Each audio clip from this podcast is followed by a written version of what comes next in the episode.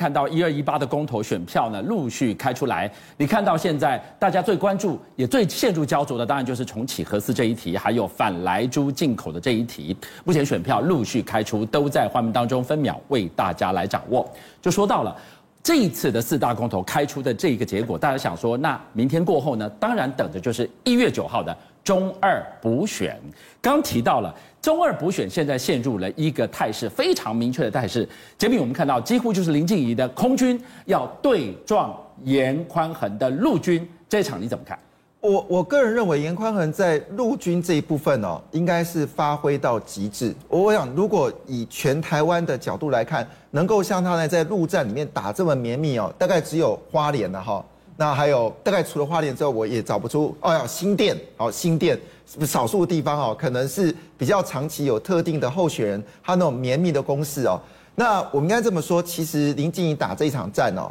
会打得非常非常的辛苦，因为呢，毕竟能够打空战的地方呢，主要是在乌日，还有部分的雾峰，那沙鹿的市中心跟这个呃龙井的市中心，但是基本上整个大范围里面呢，其实颜宽恒的这个红黑派呢。其实已经完整的一个连结，所以你看他每个地方办这个造势活动的时候，都看出来红黑派其实站出来，甚至我们还看到一些名单是以前支持林佳龙的。所以也就是说呢，在过去这段时间呢，当我们在炮火攻击他家里每一件事情的时候，他其实已经悄悄的把红黑派给结合起来。所以你可以看到一件有趣的画面哦，就是这个朱立伦在这个公投过程当中呢，并没有陪。这个严宽恒扫街，因为也是有也是有公投的议题是在这个中二选区嘛哈，但是是谁？江启臣，江启臣不离不弃哦，整个扫车画面你会看到江启臣出现，这就意味着一件事情，说红黑派在这块领域，那么那我们都知道乌日跟雾峰是这个红派的，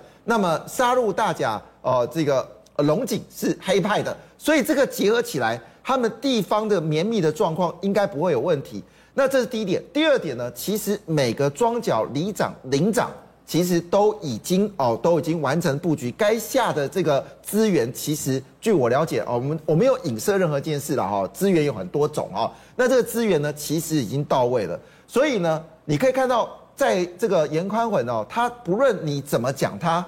他就一句话，那你就去呃去剪掉啊，呃，那你就去看我弟弟啊。啊、那个是我哥哥的事情啊，不是他没有哥哥，他他的叔叔的事情啊。好、那你不要怪到我的阿公哦，你什么事对我来？但是你叫他讲的时候，他不会讲，所以他这个方式呢，基本上就是我闪又闪，我不直接跟你制造话题。那我们知道，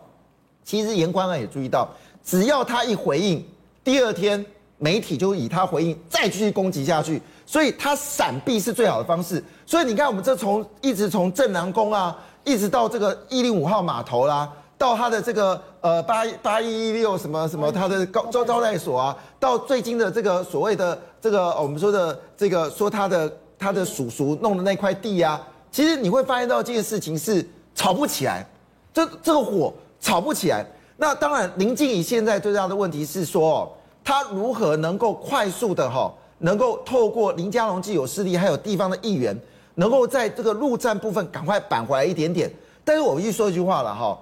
这个国民党的这个公投哦，跟颜宽恒没有关系，好，因为那边的盘呢是颜宽恒的盘呢大于这个国民党。但如果公投国民党赢了，那当然是这些想要下去战争的这个这个，比如说这个呃呃这些政治明星下去有这个企图。但如果输败的话，失败的话，那就是严宽仁自己一个人面对，不用担心红黑败其实。已经准备好这场选战了。好，中二选区看到的是林静怡的空军炮火非常之猛。今天你细探进去，佩君后面竟然看到了强大网军的身影，居然还扯上了林炳书，人不是都已经关进去了吗？但是他留下的痕迹不会那么快就消失啊。刚刚前面哥说这个林静怡在陆战的方面可能进场的时间晚，所以继续加强哦。但是我倒觉得大家可以观察一件事情，就林静怡今天去投票的时候是在南区投票，那很多人就说，哎，你不是要选中二吗？怎么你户籍没？没在这，所以很显然哦，他对这个中二选区的关心，可能是在删 Q 浪潮已经起来，又或者已经根本已经删 Q 成功，他准备要被提名之后，对中二选区的关心才如滔滔江水的卷起来。所以他陆战不如人这件事情，跟他下定决心要选或者关心中二选区的速度，我觉得也很有关系。那再来就是空战一向都是各凭本事嘛，可是如果你打的是肮脏的空战的话，那就非常不可取哦。刚这个呃主持人讲说，现在看起来林炳书被关起来，怎么很迹还在外面？因为他做了很多的梗图啦，包括之前在他的这个粉砖里面说这个是妈祖跟林静怡有关系，也被林佳龙引用来帮这个林静怡浮选哦。但我特别要讲，这个林敏书就是很标准的网军产销一条龙啊。他的这个粉砖页面过去邀请非常多的民进党党公职，包括新北市议员戴伟山、台北市议员许淑华，他们都去上过这个节目。那产的过程已经出来，销的部分就反过来再利用这些民进党的公职人员，在引用用他的粉砖的内容去做广宣，包括这个林佳龙部长的这个妈祖梗，所以产销一条龙去。他坐收政治红利之后，增加自己的威望，还在增加民进党里面的影响力。可是这样的网军力量，如果你用在错的地方，就会变成我刚刚讲的暗黑空军、暗黑空战，是不可取的。谁是受害者？问问赖清德副总统，问问现在这个陈廷飞。只要当他们开始有这个内部要呃初选的时候，被。砍得刀刀见骨的被害人就会出来讲，果然民进党里面是有网军。可是砍完之后，如果为了大选之故，这些伤他们暂时都会先抛下。就像赖总统、赖副总统当时后来还是选择忘记，所以跟蔡总统继续搭档来选举。空战可以打，但是肮脏的空战真的不可取。好，一中你怎么看中二选区？确实，就是我认同刚刚杰明哥讲，就是说这件事情，就是呃，这一次四大公投的这个冷清的投票率啊，那个不管公同意或不同意，总之这个冷清这件事情，跟所谓的中二选区，它其实应该切开来看。所以其实你可以看到，之前其实很多人都想说，哎，为什么这些国民党的大咖到了台中都去宣讲公投啦？为什么不顺便去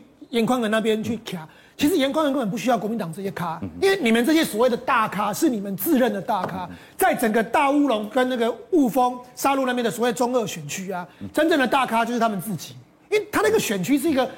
他的幅员是整个台中最辽阔的，对，那那个是已经是深入到绵密的乡下地方。我前一阵子前几天才跑去那边去辅选，他那个东西是它不像我们都会区，就是说你你扫街拜票，然后狼龙就贼在市场，对不对？是。我们去那边最热闹的商圈少啊，其实人也是稀稀落落，嗯、就是因为毕竟那边是晚上的时候，乡下地方其实人就真的不多，嗯、所以那种地方要长期的陆战耕耘，那个东西不是说你用那种所谓的用台北的角度去看。所以，其实对林静怡来讲，我觉得最大的问题只有一个，就是说投票率的问题。事实上，我们看到选前的民调来讲的话，其实年轻朋友对林林静怡的支持度是真的比较高。嗯，这个这这这个很合理嘛？然后年轻人会支持严宽恒，那个才奇怪。但是问题是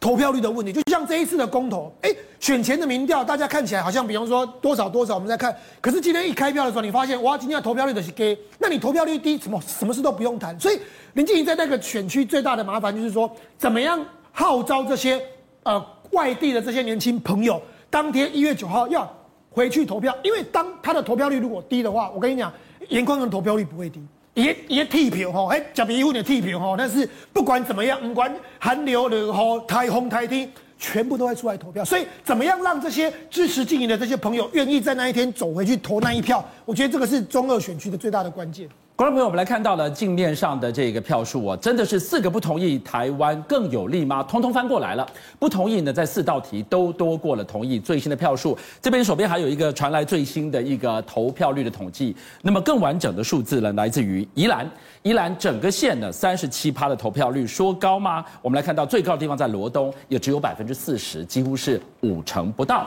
我们收到的最新的消息，说到了四大公投，不管过或不过。美中台的明天过后，你跟我没有人是局外人。等一下回来继续讨论。邀请您一起加入五七报新闻会员，跟俊相一起挖真相。